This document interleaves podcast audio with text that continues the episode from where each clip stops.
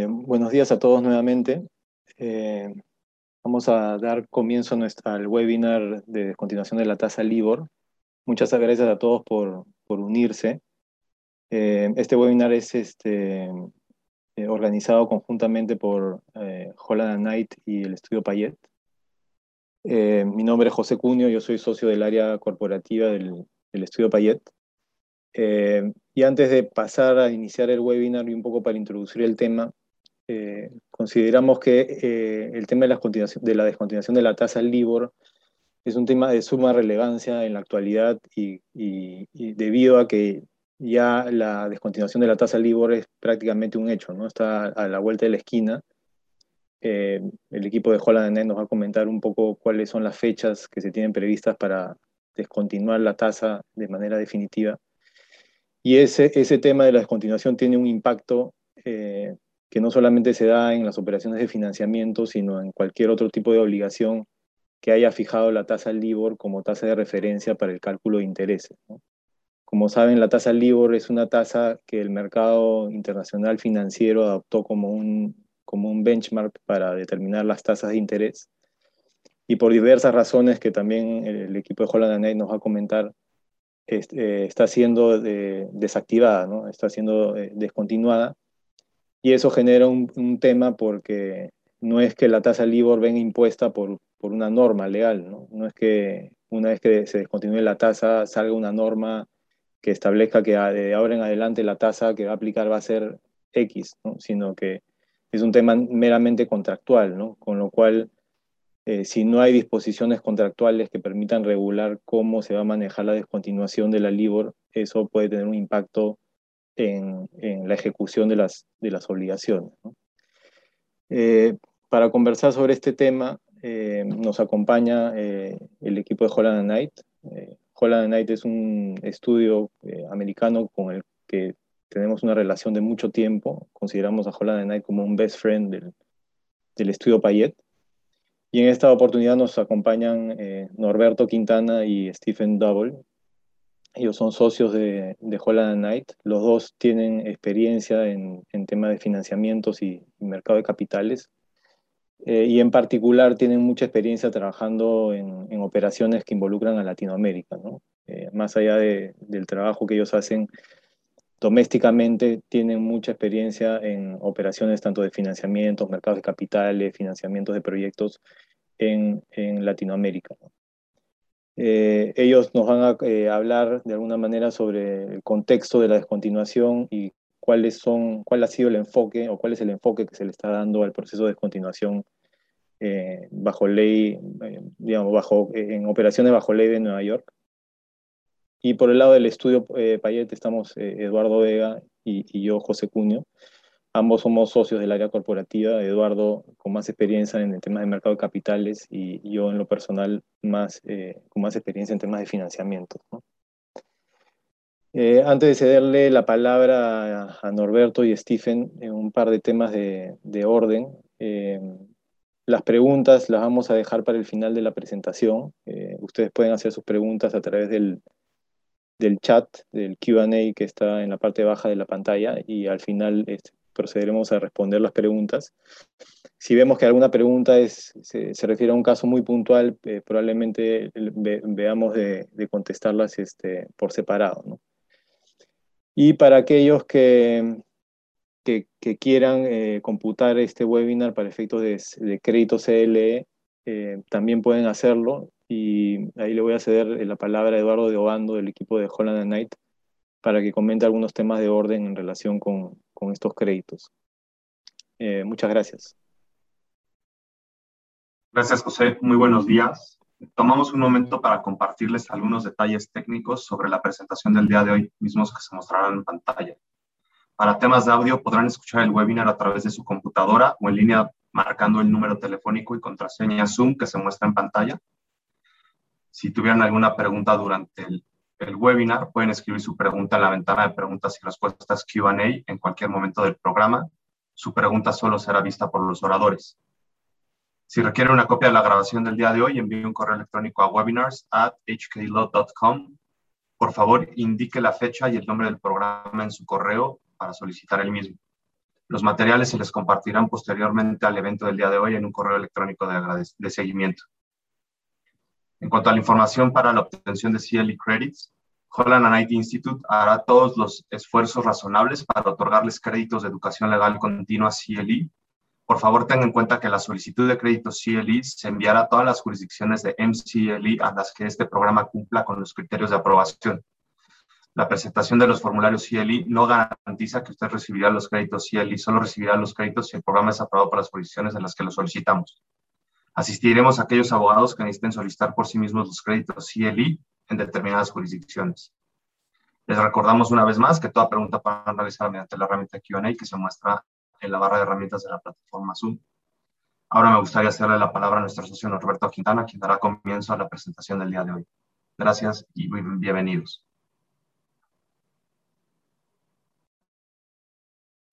Buenos días a todos. Norberto Quintana de Holland Knight, socio del área de Derecho Bancario y Financiero. Para comenzar, quisiera agradecerle al Estudio Payet por la oportunidad de hacer este webinar juntos y especialmente a Eduardo y a José y a todos ustedes por asistir. queremos hacerles eh, hoy una presentación sobre un tema que es de muchísima actualidad en el mercado internacional financiero de préstamos en dólares y vamos a comenzar dando un pantallazo general sobre el tema del uso de la tasa LIBOR para luego pasar a abordar algunos temas legales, puntuales y relacionados con este momento del mercado internacional. Primero, vamos a hablar sobre la evolución de la tasa LIBOR y de los pros y contras asociados con el uso de la tasa LIBOR. Segundo, hablaremos de algunas de las razones por las cuales se decidió dar por terminada eh, o por terminar a una fecha futuro el uso de la tasa LIBOR. Después vamos a comentar un poco sobre la mecánica de la tasa SOFR. SOFR es la tasa que ha sido recomendada por un comité que fue formado en Estados Unidos por la Reserva Federal y por el Banco de la Reserva Federal de, Nueva York a efectos de eh, guiar el proceso de transición en la tasa de referencia para préstamos denominados en dólares que lo conocemos como ARC por las siglas en inglés. Vamos a hablar del ARC en varios puntos de la presentación. Y ah, al, hablar de SOFR, vamos a, pasar a considerar también algunas de las diferencias en la forma de cálculo del SOFR y cómo eso afecta temas operacionales y de documentación. Cuarto, quisiéramos dar un breve resumen del marco temporal de los cambios, como decía eh, Eduardo al principio, Ah, perdón, José al principio, eh, em, efectivamente el, momento de la transición es ahora y por lo tanto eh, hay una cantidad de fechas claves que hay las que prestarle atención, especialmente para los bancos que tienen préstamos al LIBOR en cartera o los corporativos que tienen préstamos denominados en LIBOR. Vamos a hablar luego sobre cuáles son los motivos desde el punto de vista legal por los cuales una transición ordenada es importante. Luego vamos a comentar en detalle cómo funciona el lenguaje contractual propuesto por el ARC para evitar riesgo legal en la documentación de los préstamos al LIBOR. Y luego ah, vamos a hablar de una cantidad de consideraciones prácticas de esta transición y el, el, equipo del estudio Payet va a hablar sobre algunas consideraciones importantes bajo la ley peruana. Uh, dicho todo lo cual, este es el programa para hoy y le cedo la palabra a mi socio Steven Hola, gracias a todos por, por asistir. Es un súper gusto estar acá. Me llamo Steve Doubles, soy socio del área eh, de Derecho Bancario y, de Mercado de Capitales de, de Holland Knight, basado en, Nueva York.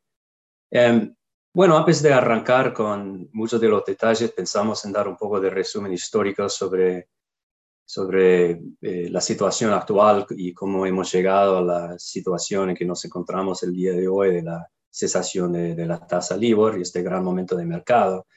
Em, como muchos de ustedes saben, eh, la, tasa LIBOR es el acrónimo en inglés de London Interbank Offered Rate y es un tipo de interés interbancario que apareció en el mercado financiero internacional en el año 1986.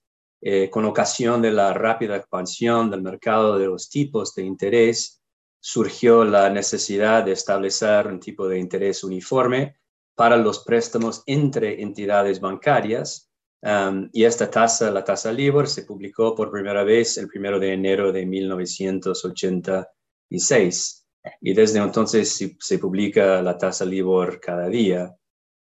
Eh, la tasa LIBOR se calcula diariamente, eh, encuestando a 16 diferentes bancos participantes en el panel designado y promediando los resultados para establecer el tipo de interés interbancario diario. los bancos otorgan información respecto al interés que los mismos bancos dicen que tendrían que pagar para hacerse préstamos entre sí. Entonces, en ese sentido, la tasa LIBOR no solamente se basa en transacciones reales, sino que también contiene un componente subjetivo muy importante de los, de los bancos mismos. Y también es importante destacar que aunque haya una encuesta de 16 bancos diariamente, no es que todos estos 16 bancos mandan cotizaciones todos los días. Típicamente un número de bancos bastante más bajo participa en las encuestas diarias para determinar eh, la tasa LIBOR. Entonces, eh, hablando un poco de los usos históricos de la LIBOR, eh, durante estos, no sé, 35 años más o menos, la LIBOR ha ayudado a determinar el costo de los préstamos en todo el mundo y, ha servido como una tasa de referencia para determinar el costo de incontables operaciones, desde préstamos estudiantiles hasta hipotecas, hasta complejos derivados, etcétera, etcétera. Em, y además, a escala mundial, la tasa LIBOR también está integrada en muchos procesos financieros y también comerciales, incluyendo variaciones em, o perdón, valoraciones y, gestión de, riesgos de muchas empresas. Em, y la LIBOR se calcula en cinco divisas diferentes, el dólar estadounidense, el euro, la libra esterlina, el yen japonés y el franco suizo, y también en siete duraciones de préstamo diferentes. Eh, entonces, esto significa que en la, en, la, realidad se publican 35 números de LIBOR diferentes cada día, lo que da como resultado eh, un sistema teóricamente más estable que un tipo de interés interbancario global respaldado por una sola, una sola divisa. Entonces, hablando de, todo eso y, dicho todo lo cual, eh, ¿cuál, ¿cuál, es la gran desventaja de la LIBOR? Eh, como había eh, mencionado un poco antes, debido a la forma de calcularse, sobre todo la LIBOR es una tasa de referencia construida con información subjetiva. se basa en los resultados de una encuesta realizada por los bancos y no en datos de transacciones reales lo que convierte esta tasa en un tipo de referencia fácil de, manipular, que es un hecho que en, efecto conllevó a su eventual declive, como veremos un poco, más adelante.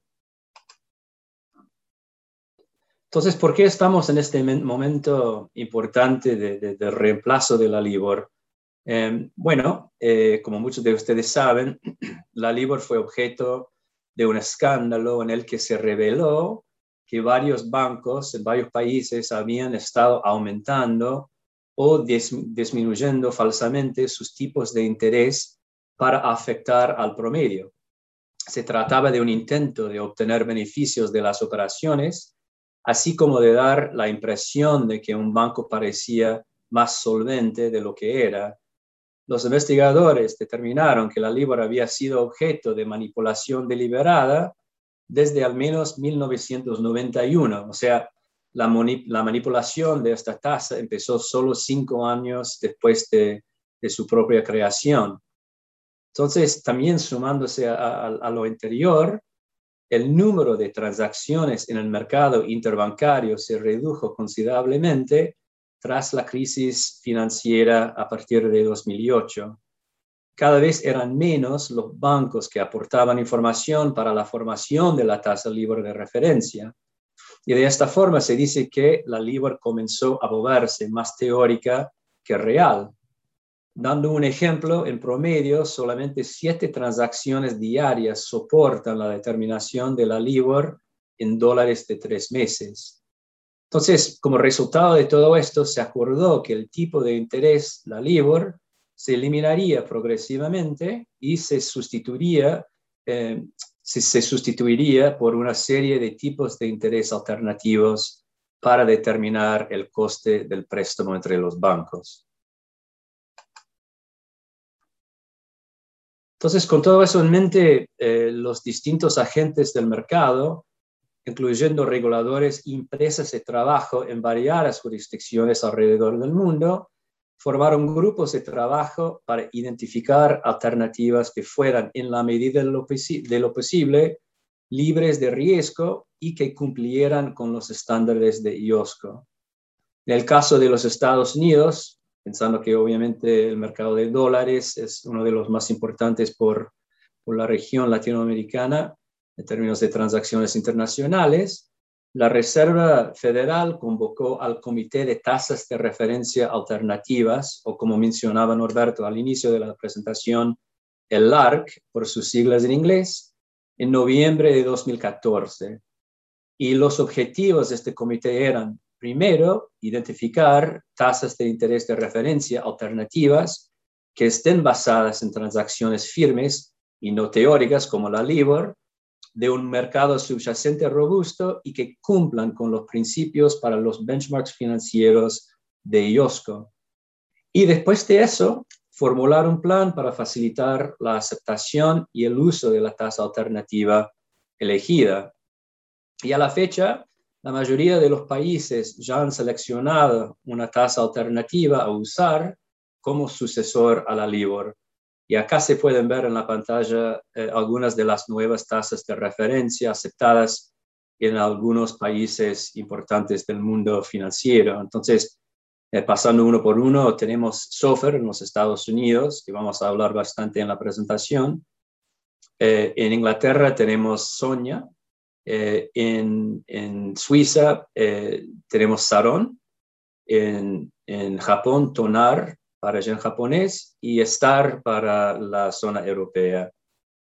También eh, vale la pena mencionar brevemente que eh, ustedes pueden imaginarse que este mercado obviamente es enorme y la, el, el, reemplazo de la tasa LIBOR con una nueva tasa es una super oportunidad por esa nueva tasa, obviamente, y quién lo maneja. Eh, hay otros competidores o hay, hay, competencia en el mercado, digamos, eh, para otras tasas que no sean software, que son, son nuevas.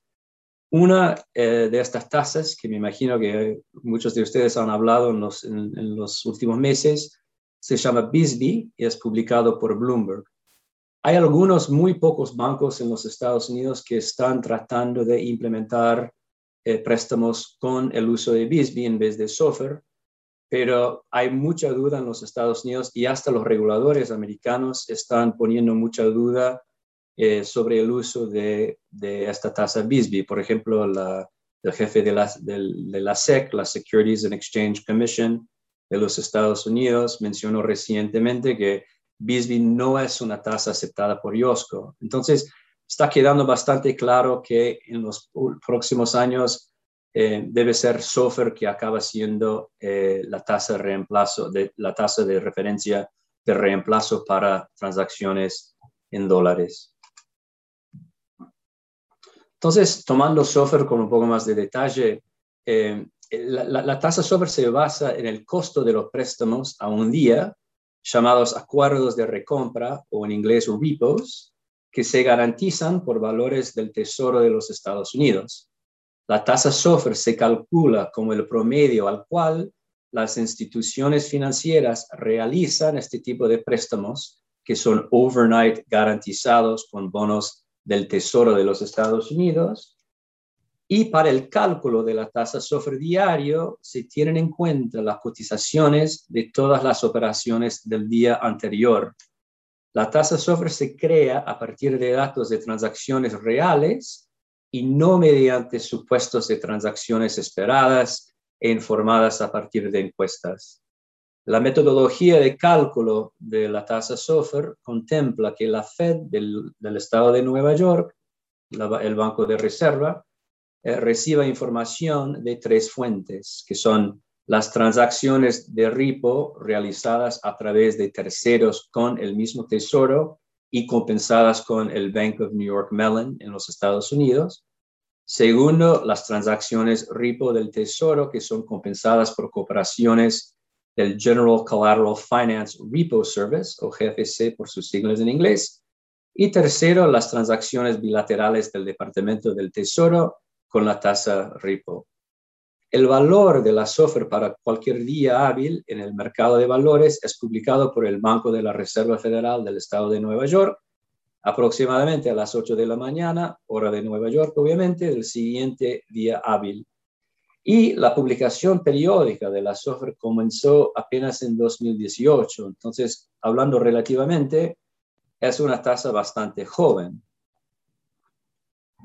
Y a causa de esto, de, la juventud, digamos, de la tasa SOFR y, el hecho de que es una novedad en el mercado, hay muchos participantes, hasta los participantes más, más importantes del mercado estadounidense, que no están o están ahora poniéndose más familiarizados con su uso.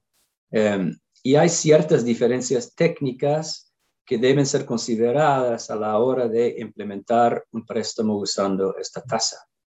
A manera de ejemplo, los deudores y los prestamistas enfrentarán una elección técnica entre usar un promedio simple o compuesto al aplicar la SOFR.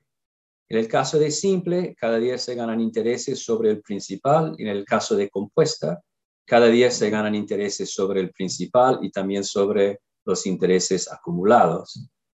Y hasta muy recientemente, la SOFR ha sido exclusivamente una tasa diaria, lo que implica que los cambios desde una tasa prospectiva como la LIBOR a una tasa diaria como la tasa SOFR diario pueden ser complicados y no basta simplemente cambiar uno por otro y cambiar los nombres. Indiscutiblemente requieren ciertos ajustes a los contratos existentes.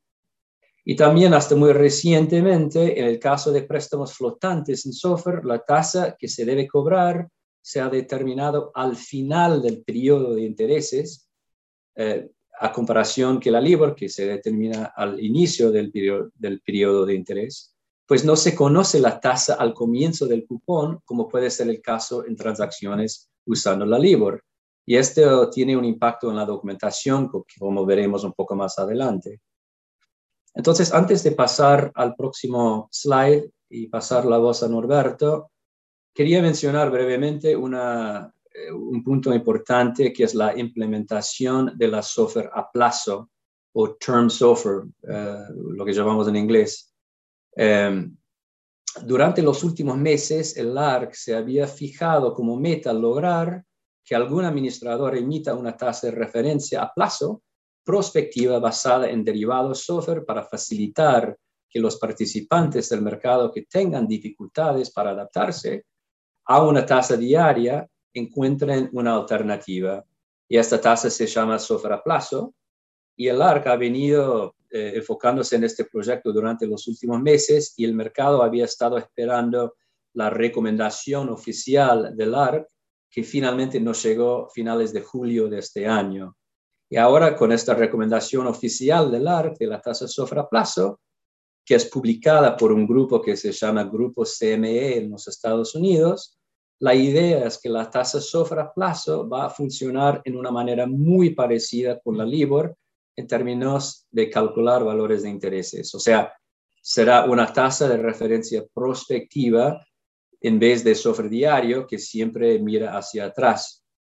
Nosotros creemos que la implementación a plazo va a facilitar mucho el cambio desde el LIBOR a software para muchos de los principales eh, participantes del mundo eh, de préstamos sindicados y, bilaterales. Y va a ser muy interesante ver cómo estos grandes bancos estadounidenses implementan, implementan plazo en los próximos meses en sus contratos de crédito. Eh, estamos actualmente trabajando con varios clientes bancos en la adecuación de sus contratos para incluir software a y también trabajando con muchas empresas um, con nuevos contratos de préstamo en el pipeline que contemplan software a plazo. Entonces va a ser un proceso interesante que sigue desarrollándose en los próximos meses y semanas. Entonces con eso eh, quería pasar la voz rápidamente a mi colega Eduardo para un código para, para créditos de CLE de Nueva York.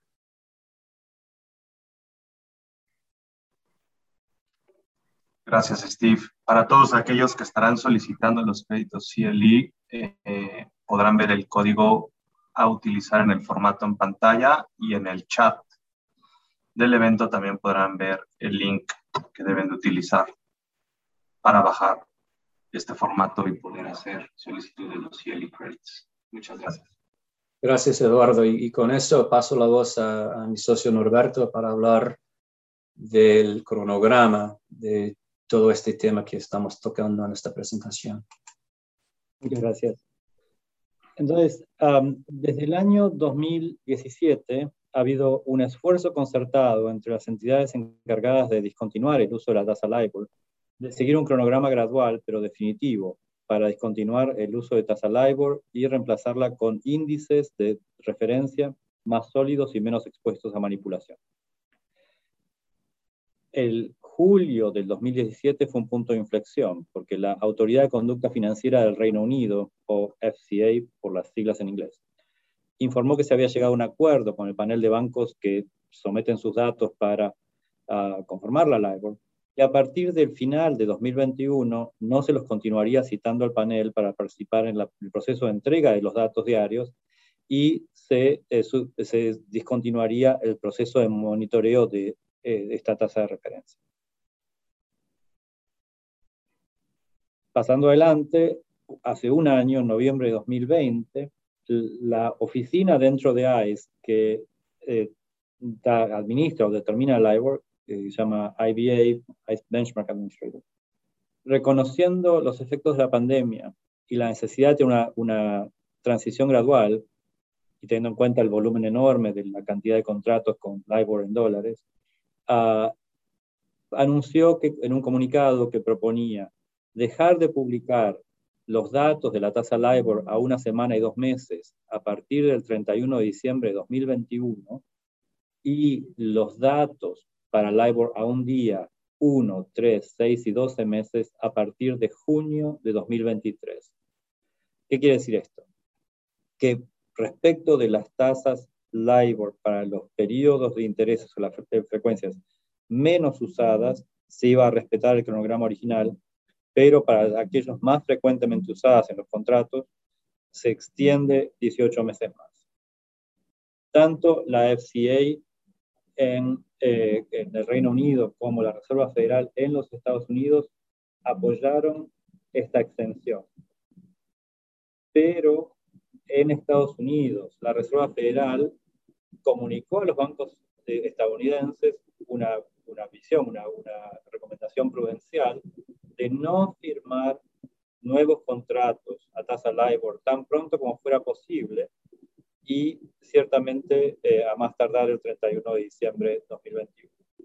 Entonces, desde el punto de vista de la guía de, de las autoridades regulatorias del mercado bancario en Estados Unidos, uh, la recomendación es dejar de usarla ahora. Fin. Este cronograma propuesto en noviembre del año pasado fue confirmado eh, por la FCA en el Reino Unido oficialmente el 5 de marzo de este año. Y eso significa que el momento de hacer el trabajo de, de reemplazo de la tasa LIBOR en los contratos es ahora. Eh, en inglés diríamos the clock is ticking. Uh, um, pasando a el slide siguiente, eh, quisiera hablar un poco de, de, la importancia de una transición ordenada de, para todos aquellos que tienen contratos a tasa live. Los reguladores en Estados Unidos le han dicho a los bancos que uh, seguir usando LIBOR después de diciembre de 2021 va a ser considerado una práctica riesgosa. En los últimos meses hemos empezado a ver anuncios de las entidades regulatorias en Estados Unidos, uh, además de pronunciamientos públicos, respecto de cómo va a ser el, el, el, análisis que van a hacer desde el punto de vista regulatorio de riesgo. Y, uh, y una de las cosas que hemos visto es que en las guías de auditoría bancaria que se acaban de publicar para uso e implementación en el 2022, ya se dice que uno de los temas a analizar o a, revisar cuando vienen los reguladores a, mirar las carteras bancarias es el tema de progreso en el reemplazo del aire. este comité de tasas de referencia alternativas, el ARC, ah, con el objeto de desarrollar una nueva tasa de referencia para el mercado monetario en dólares americanos, ha venido emitiendo una serie de recomendaciones para que los bancos y las demás entidades del sistema financiero estén preparados para la transición. Para este año 2021, el ARC recomendó dos alternativas en relación con los nuevos contratos financieros que se celebren antes del 31 de diciembre. Y las opciones eran, uno, comenzar a usar tasas SOFR desde el día 1, es decir, el, nuevo financiamiento cierra y los intereses se calculan a tasas SOFR desde el día 1, o, como alternativa, incorporar lenguaje de contingencia, lo que llamaríamos en inglés fallback language, a efectos de que definir la tasa de referencia alternativa que va a pasar a usarse en el futuro durante, durante la vida de ese nuevo, nuevo contrato ante lo que se define como el evento de cese del LIBOR o de la tasa de referencia. Steve les va a comentar muy, en mucho más detalle cómo funciona ese nuevo lenguaje, pero en última instancia, lo que venimos viendo es que básicamente durante la primera mitad de este año hubo muy poca actividad en software. durante el verano empezaron a anunciarse que se habían cerrado algunos créditos indicados en Estados Unidos denominados a tasa software. Este proceso viene en aumento. Eh, estamos viendo el uso de software día 1 con alguna frecuencia ahora, ah, pero aún así la opción que fue masivamente adoptada por el mercado desde el punto de vista del mercado estadounidense y de, los créditos transfronterizos en dólares, lo que vemos es el uso del lenguaje de contingencia. El lenguaje de contingencia, como le va a explicar Steve, se lo llama hardwire approach porque establece taxativamente cuál es la tasa de reemplazo en lugar de dejarlo sujeto a un acuerdo futuro. Y con eso, ah, el último punto relacionado con esto es que para los contratos ya existentes, yo estaba, venía hablando de los contratos nuevos, para los contratos ya, ya existentes, si uno tiene un contrato que, que usa LIBOR a dos meses y vence después de diciembre de 2021, o tiene otro de las frecuencias de, de LIBOR y vence más allá de junio de 2023, es importante empezar a considerar enmendar esos contratos para o, convertir la tasa o uh, incorporar el, lenguaje de contingencia. Siguiente, por favor.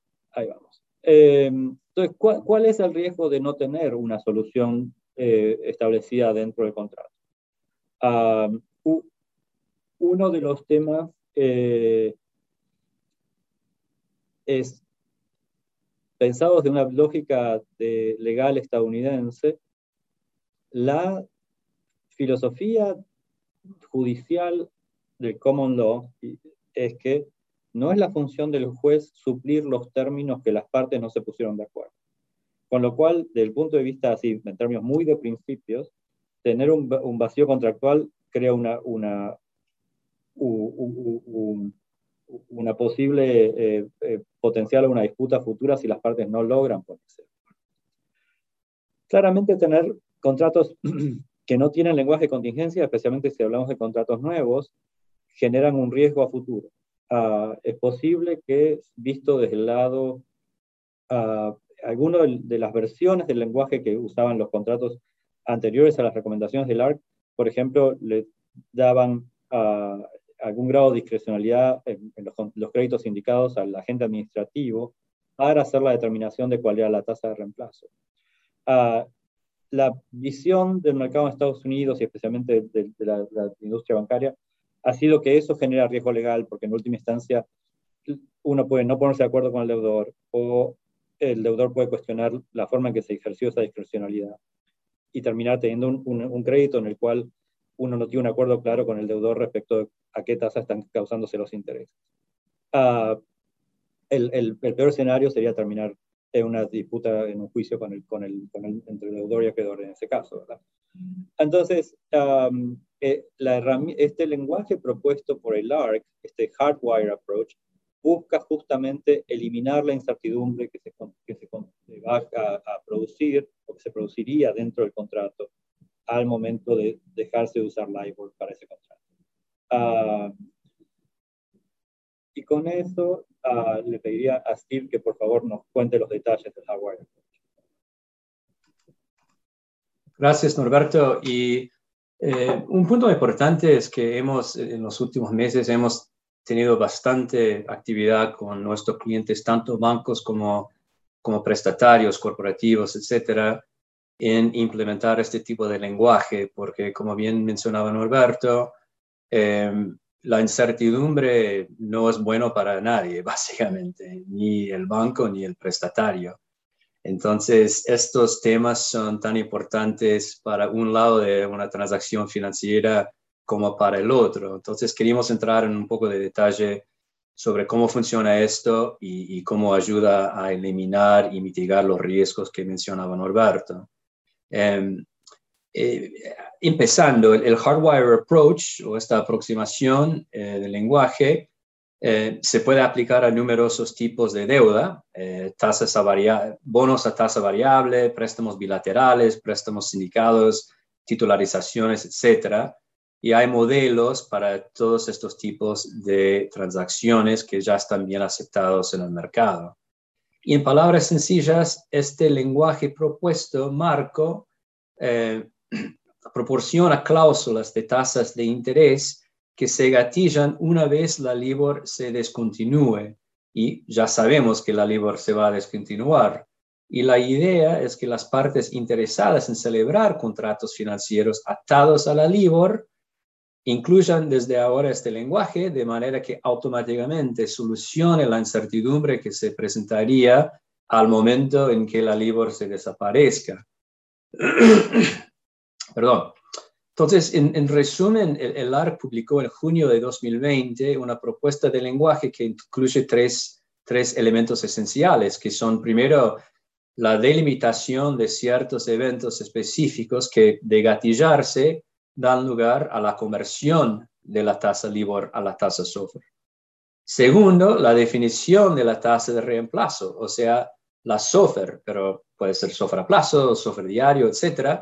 Y también el ajuste a ser implementado partiendo de la tasa de referencia existente.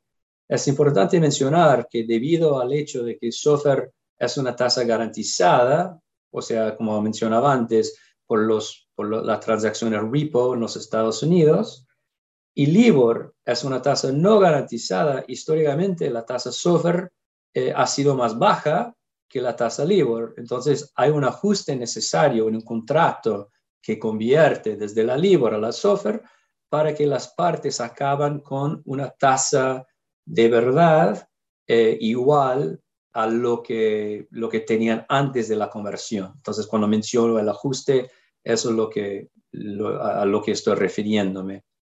Y tercero, en el caso de préstamos sindicados, establece, eh, el lenguaje establece la facultad del agente administrativo para modificar temas operativos, administrativos y técnicos que sean necesarios con ocasión del ajuste de la tasa.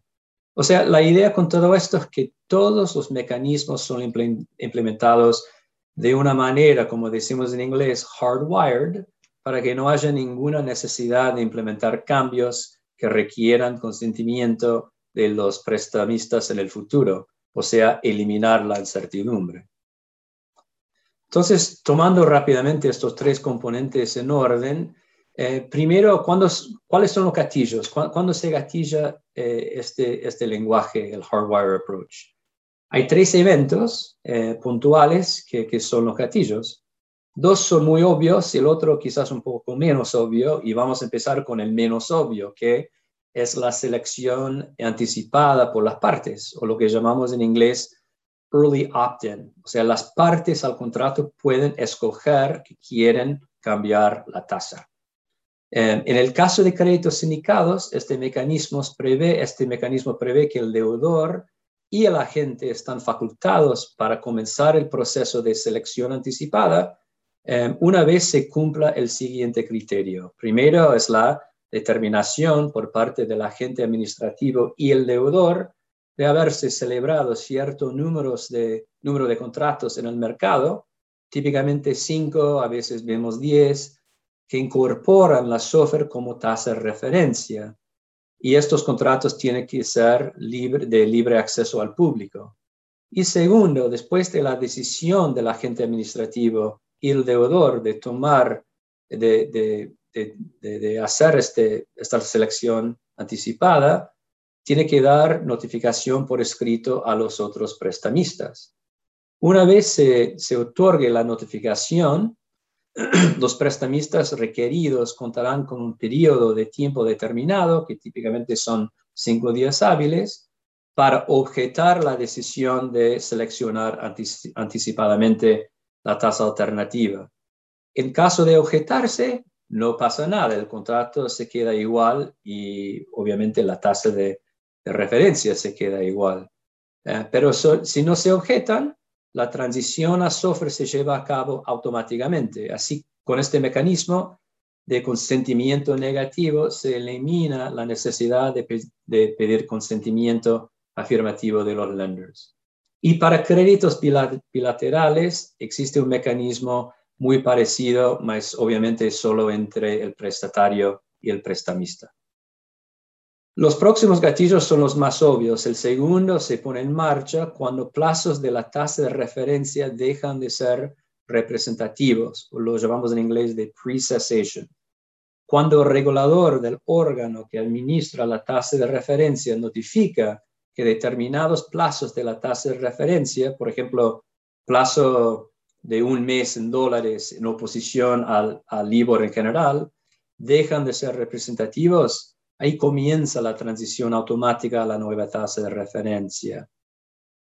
Y el tercero, quizás el más obvio, es la descontinuación por completo de la tasa de referencia de la LIBOR. Em, y esto ocurre cuando el regulador notifica que la tasa eh, dejará de ser publicada por eh, IVA o por FCA y, o se anuncian públicamente que la tasa dejará de ser representativa. Y ahí comienza otra vez la transición automática a la tasa alternativa.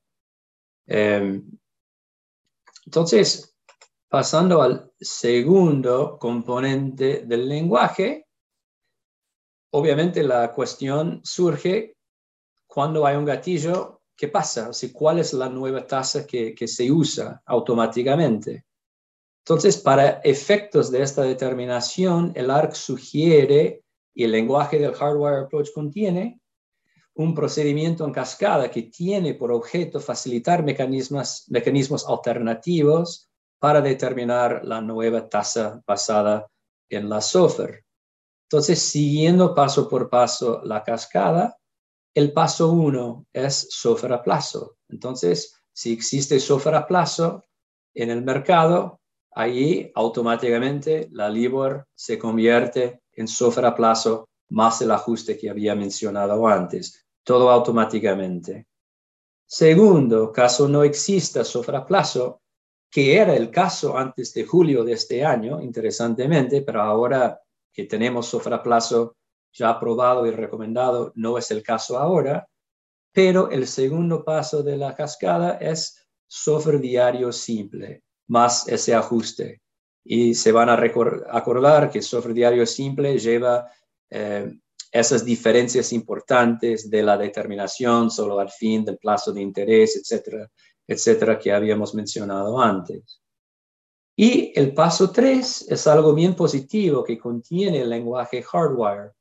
Eh, en el caso muy improbable de que software diario simple y software a plazo han sido descontinuados o eh, descontinuados o han dejado de ser representativos, el deudor y agente, el agente administrativo, para el caso de sindicados, o el prestamista junto con eh, el prestatario directamente para bilaterales, determinan la tasa de interés de reemplazo basándose en, las condiciones y convenciones del mercado en ese momento para efectos de definir las tasas de préstamos en dólares para esa fecha. Em, entonces, em, es, eh, hay, en, cada caso, si existe plazo, si no existe, si no existe diario o si existe, hay un mecanismo, digamos, automático ya contemplado para la sustitución de la tasa para, para eliminar incertidumbre. Em, entonces, em, el tercer componente, solo para mencionarlo brevemente, es que en el caso de préstamos sindicados, el, el lenguaje sugerido por el ARC otorga un rol importante para el agente administrativo, facultándole para poder realizar los ajustes que sean necesarios en los contratos para el correcto funcionamiento de la tasa nueva de referencia. Em, entonces, aunque parte de la finalidad de incluir este lenguaje contingente eh, sea conformar el contrato de forma tal que no se requiera su modificación posterior, eh, para que el mecanismo de una tasa alternativa funcione ante la ocurrencia de ciertos gatillos, indiscutiblemente, como mencionaba antes, habría que, habrá que realizar algunos ajustes importantes para ajustar el contrato a la nueva tasa alternativa.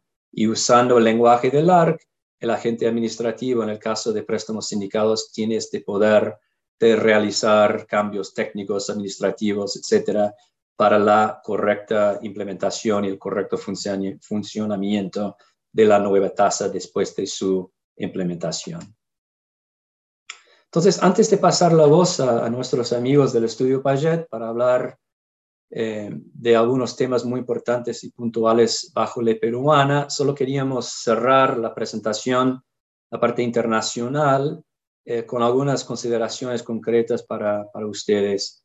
Em, en, resumen. Entonces, para los nuevos contratos de financiamiento celebrados todavía durante este año de 2021, deben de incluir ya los cálculos en software, siendo software a plazo, software diario, lo que sea, y o también incluir el hardware approach para minimizar las incertidumbres previamente mencionadas. La inclusión del lenguaje del hardware approach es esencial para cualquier contrato celebrado en LIBOR y que tiene fecha de vencimiento más allá del 30 de junio de 2023. Y para contratos celebrados empezando el año que viene en adelante, deben usar simplemente siempre software. Em, entonces, em, con eso me gustaría pasar... Um, ah, una otra consideración, perdón, se me escapó y es bastante importante, que si ustedes ya tienen contratos existentes que vencen posteriores a junio de 2023, recomendamos que empiecen a considerar si una enmienda que incorpore el hardware approach sería viable y práctica para eliminar esa incertidumbre. Entonces, con eso quería pasar la voz a José a Eduardo. Sí, muy brevemente, dos temas. Uh, uno, si van a tener contratos en software, la entidad que publica software, que es el CME Group, ha anunciado a todo el mercado que si uno solamente va a mirar el valor de Term Software, eso no paga licencia, pero si uno va a hacer cualquier de actividad con esa información, como el cálculo de intereses, eh, eso requiere una licencia con CME Group para el uso de la información. Ah, tenemos, eh, hay, manera de contactarse con ellos si uno cree que va a convertirse en un usuario puede tener que estar sujeto al pago de licencia. Ese es un tema. El otro tema es respecto de los derivados. Si ustedes tienen contratos en, dólares que requieren ah, una, una eh, cobertura de tasas de interés, uh, ISTA tiene publicado un propio protocolo sobre la conversión de los derivados a tasa, de tasa variable a tasa fija. Y la, el, la tasa recomendada de reemplazo, que, o que pasa a ser como la tasa sustituta bajo el ISDA, no sigue la misma secuencia que las recomendaciones del ARC. Entonces, eh, la tasa, el fallback de, de, ISDA es, software compuesto, ah, mientras que eh, el, el, el ARC comienza por term SOFR, con lo cual, si uno reemplazara el lenguaje del contrato de crédito con la recomendación del ARC y el, contra y el, contrato de cobertura con la recomendación de ISDA, uno termina con una tasa diferente entre el contrato de crédito subyacente y el derivado, con lo cual es un tema que ahí los bancos están trabajando distintas soluciones para ver cómo resolver esa brecha en las operaciones concretas y, eso es uno de esos temas que podemos comentar offline si alguno de ustedes tiene ese tipo de situación. Eh, adelante, Eduardo y José, gracias.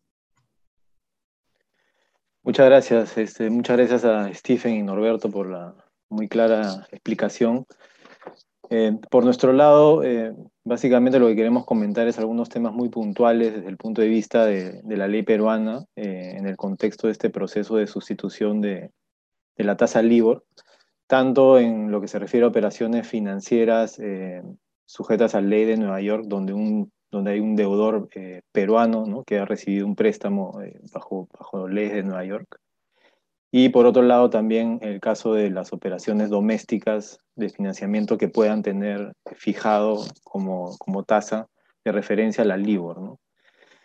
En cuanto se refiere a las transacciones internacionales, eh, los principales temas a considerar desde el punto de vista de ley peruana es el tema de la documentación, ¿no?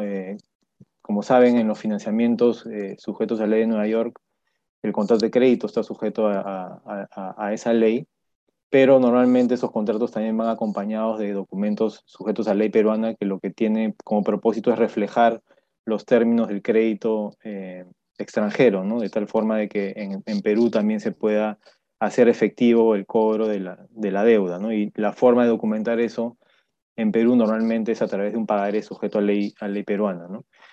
Y como saben, eh, los pagarés como títulos valores están sujetos a la ley de títulos valores y esta les otorga al, a, los, a, pagarés el carácter de, o, o, prima, digamos, el carácter literal de los pagarés, lo, que significa que lo que está en el pagaré, escrito en el pagaré, es lo que se puede salir a ejecutar. ¿no?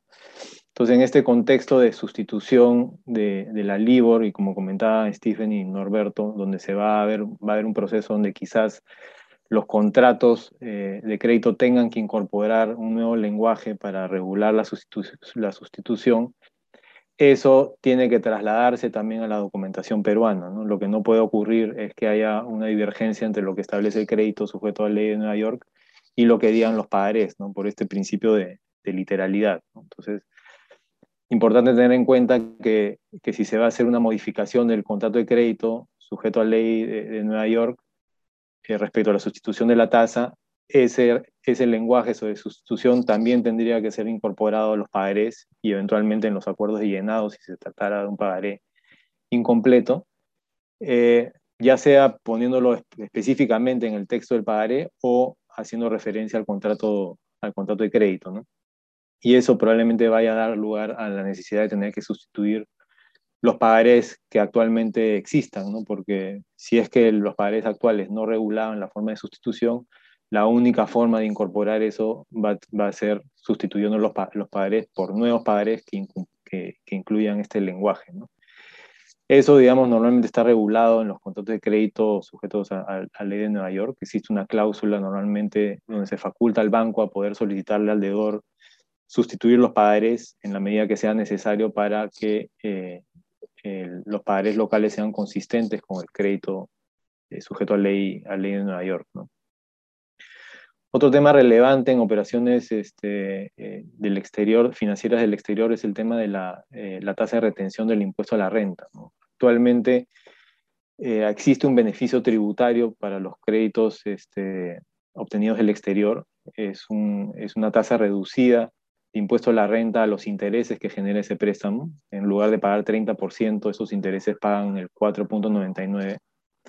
Pero, eh, de acuerdo con la norma tributaria que establece este beneficio, se tiene que cumplir determinadas condiciones y una de las cuales es que el préstamo no supere el LIBOR más 7. Entonces ahí el, el, problema con la sustitución de la LIBOR es que cuando se haga la sustitución y desaparezca la LIBOR, ya no va a haber un préstamo que esté sujeto a ese, a ese benchmark. ¿no? Eh, y la norma no, no, establece una alternativa, ¿no? Con lo cual, en, eh, una vez que se haga la sustitución, mientras no se modifique la norma tributaria, eh, en los préstamos del exterior no se va a poder acceder a esta tasa reducida del 4,99. Y en el caso de los préstamos que ya existen, que gozan de este beneficio, consideramos que también se va a presentar el problema porque el artículo 30 del reglamento de la ley de impuesto a la renta establece que la determinación del beneficio se, se, hace al comienzo del préstamo o cuando se haga una modificación de la tasa, ¿no? con lo cual si se produce una sustitución y en la sustitución ya no se habla del LIBOR, sino se habla de otra tasa, eh, es probable que la SUNAT diga que ya no aplica el, el beneficio. ¿no? Esto, eh, si bien, digamos, el impuesto a la renta es un impuesto a la renta a los intereses, es decir, que graba de los intereses que reciben los bancos, en realidad al final el impacto económico lo, van a eh, soportar los deudores porque es normal que en este tipo de préstamos ese impuesto que se paga sobre los intereses sea trasladado vía una cláusula de, de gross up al, deudor, ¿no? lo cual va a hacer que se encarezca el, el préstamo. Eh, lamentablemente a la fecha no, no conocemos, no tenemos conocimiento de que haya una iniciativa concreta para modificar la norma tributaria para que eh, se permita una adecuación de la norma cuando se aplique la nueva, la nueva tasa de referencia que sustituya eh, a la LIBOR. Eh, en cuanto a las transacciones locales que están sujetas por, de alguna manera a la, tasa LIBOR como tasa de referencia para el cálculo de intereses, poco ya lo había adelantado Norberto, ¿no? y un poco la, consecuencia en, operaciones sujetas a ley Perú es un poco la misma que, que, que ocurre cuando, eh, en bajo ley de Nueva York, ¿no? que es que esta situación donde no se ha regulado la, la forma de sustitución de la LIBOR, lo que va a generar es que se produzca un vacío contractual. ¿no? Eh, no, no es que cuando se sustituya la LIBOR vaya a salir una norma que imponga una nueva tasa, ¿no? Las partes van a tener que ponerse de acuerdo sobre cuál va a ser la nueva tasa de referencia. No, no creemos que, se, eh, que en una situación como esta se produzca una imposibilidad de la prestación, porque digamos, los intereses se pagan con dinero y el dinero siempre va a existir. Un deudor siempre va a poder pagar intereses, con lo cual no es que la prestación del pago de intereses devenga imposible pero sí lo que va a ocurrir si es que las partes no se ponen de acuerdo respecto de la sustitución de la tasa es que va a haber un, vacío sobre cómo determinar justamente la tasa de interés que va a aplicar al contrato. Y eso lleva a una situación que no es, no es ideal, ¿no? porque la única forma en que se pueda hacer esa sustitución, si es que las partes no se ponen de acuerdo, es recurrir a los mecanismos de solución de controversias que el propio contrato prevea y ahí va a ser o, ir, o tener que ir al Poder Judicial a, a, pedirle a un juez que determine la tasa o ir a un árbitro para que lo, para que lo determine. ¿no? Eh, y eso siempre lleva a un cierto nivel de incertidumbre porque tanto un juez como un árbitro puede eh, al final eh, decidir desde que la tasa aplicable es la tasa de interés legal, ¿no? que es una tasa de interés sumamente baja y que no responde a lo que las partes originalmente consideraron, consideraríamos que esa, esa alternativa no sería razonable porque las partes se pusieron de acuerdo sobre una tasa convencional, que es una tasa de mercado, no, no la tasa de interés legal. Y por el otro lado, que el juez o el, árbitro defina que la tasa aplicable es una tasa que es mucho más alta de lo que las partes originalmente previeron. Entonces, esa es una situación eh, en la cual ninguna de las dos partes, ni el acreedor ni el leedor, quiere estar. Con lo cual ahí la recomendación es efectivamente, si en operaciones locales se ha pactado la LIBOR como tasa de referencia, se busque eh, hacer, eh, establecer, ya sea sustituirla de plano, la, la tasa LIBOR, o establecer un mecanismo de sustitución en la línea de lo que sería el hardwire approach que, que nos eh, explicó Stephen, ¿no? para quitar un poco la, la incertidumbre sobre cuál va a ser la tasa en el momento que se produzca la, la descontinuación de la LIBOR. ¿no? En tema de pagarés, bueno, ya lo hablamos, es, es lo mismo que en el tema de, de transacciones este, internacionales. Ahí lo importante es que el pagaré sea consistente con lo que se pacte en el, en el contrato de crédito, incluyendo la cláusula de sustitución de la LIBOR. ¿no? Eso es, por mi parte, eh, le cedo la palabra a, Eduardo para que comente algunos temas puntuales en materia de mercado de valores.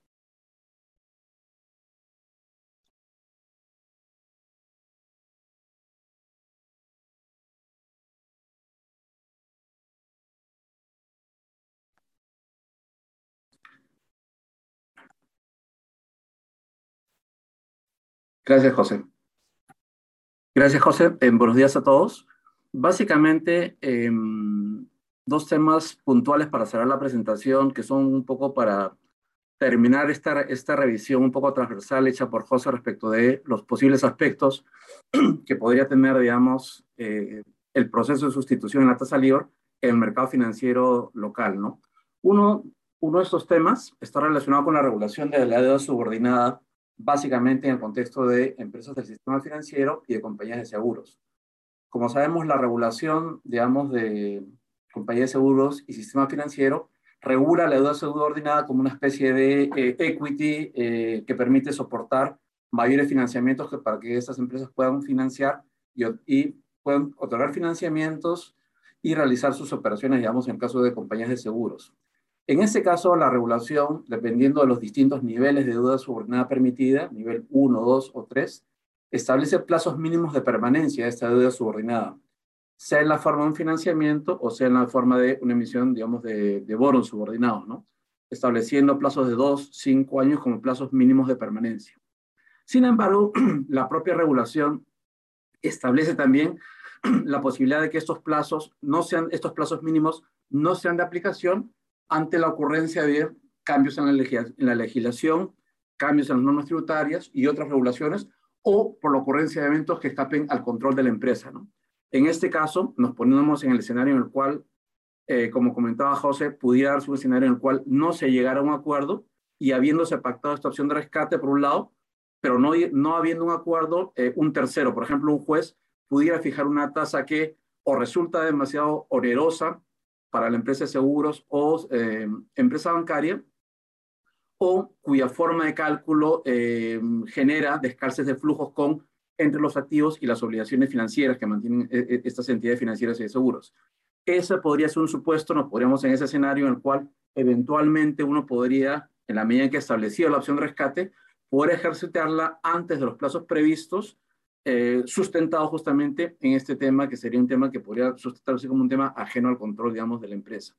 Obviamente es un tema que va a estar sujeto a criterio de la, de la Superintendencia de Banques Seguros y que para para efectos de pronunciarse, tendrá que tener en cuenta el sustento que se le da en función de qué tan material o no ha sido el impacto de esta mayor tasa o esta tasa diferenciada en la forma de cálculo, o si ha habido algún otro factor relevante, como comentaba el tema del descalce de los flujos o algo similar. Eso por lo, por lo que compete a la regulación de deuda subordinada de empresas de seguros y del sistema financiero.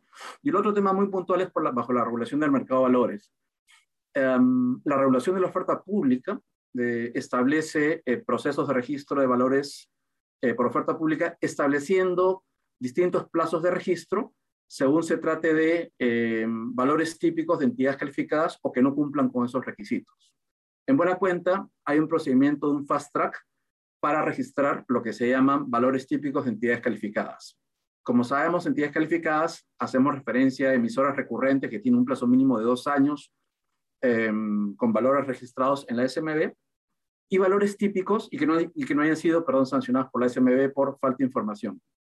Y valores típicos, a su vez, son valores que podemos considerar valores estándares que no tienen mayor complejidad. ¿no? Dentro de eso, la SMB ha establecido eh, como valor típico, por ejemplo, eh, bonos que pagan una tasa fija de interés o que pagan una tasa variable. Y cuando se, se hace referencia a estos bonos que pagan una tasa variable, se incluye de forma explícita la tasa LIBOR, de forma tal que un bono subordinado, por ejemplo, eh, que paga una tasa LIBOR, es considerado un valor típico. Dicho esto, básicamente eh, el tema viene por estar atentos a que cuando se incorpore alguna tasa alternativa de referencia, como sería la software, eventualmente eh, estar atentos para que la SMB pueda recoger dentro de sus facultades estos otros valores típicos para efectos de facilitar los procesos de registro de los nuevos valores. Con esto eh, damos por terminada la presentación y le paso la palabra a José para que continúe con el tema de las preguntas. Sí, este, como les habíamos comentado, eh, íbamos a responder las preguntas que hubieran al final del, de la presentación. Eh, hemos recibido ya algunas, si tuviesen algunas preguntas adicionales, por favor las, las incluyen en el QA y, y, nosotros este, encantados de poder contestarlas. bueno, hay alguna pregunta general que, sobre el tema de los, eh, las contingencias que genera la descontinuación de la LIBOR, esa en realidad ya la hemos venido contestando a lo largo de la, la presentación, siendo que el principal riesgo es el tener un vacío contractual eh, por no regular correctamente cómo se da el proceso de sustitución, y ese es el principal riesgo que involucrado con, la descontinuación de la LIBOR. Hay otra pregunta eh, que le voy a pedir a Norberto que la conteste, que es que cómo se calcula la, term software y si ese, ese cálculo depende del mercado de derivados. Gracias. Ah, el, el, grupo CME, que es el que determina software, tiene es publicada la, metodología de cálculo y ellos se calculan term software para tenores de un mes, tres meses, seis meses y doce meses y el cálculo se hace a través de un algoritmo, de un algoritmo que referencia los valores de los contratos a futuros de software. Una cosa importante que da contexto a esto, como la recomendación del uso de software eh, diaria a simple compuesta ocurrió primero y como, explicó Steve antes, la recomendación de software a plazo no ocurrió sino hasta final de julio de este año. Y hay un motivo que tiene que ver con esta pregunta, que es el tema de los derivados. El ARC no quería hacer esa recomendación hasta tanto hubiera, se estuviera desarrollado lo suficientemente el mercado de derivados. Yo hablé un poquito de la línea de tiempo. La línea de tiempo, o una línea de tiempo en paralelo de desarrollo del mercado de derivados de software. Si ustedes buscan en la página de CME por software, van a ver que los contratos a futuros de software y, de las cotizaciones están, están disponibles. Pero básicamente desde el 2018 que vino creándose todos los sistemas primero y después se empezaron a, tradear los primeros contratos a futuros de software y luego eh, se desarrolló el sistema de clearing para los contratos derivados sobre software. Efectivamente, la persona que hace la pregunta está en lo correcto. El term software eh, se basa en referencia al mercado derivado. Muchas gracias, eh, Norberto. No veo que haya alguna pregunta adicional, con lo cual este, daríamos por terminado el, webinar ahora. Este, no sin antes agradecerles a todos por la, por la participación, ha sido un gusto tenerlos. Muchas gracias también al equipo de Holland Night, de Stephen y, y, Norberto por acompañarnos. Y esperamos que haya sido de utilidad para, para todos ustedes. Gracias. Gracias a todos. Gracias, José. Muchas gracias a todos. Que tengan buen día.